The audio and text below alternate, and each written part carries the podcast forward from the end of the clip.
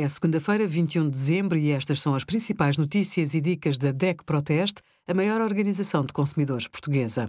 Hoje, em DEC.proteste.pt, sugerimos. Os resultados do nosso inquérito sobre mobilidade revelam que portugueses receiam infecção por Covid-19 nos transportes públicos, como diversificar espécies de peixe na emenda para fazer escolhas mais saudáveis e sustentáveis e qual o melhor tablet para oferecer este Natal no nosso teste a mais de 90 modelos. Começa hoje o inverno e, com o tempo mais frio, surgem também as constipações.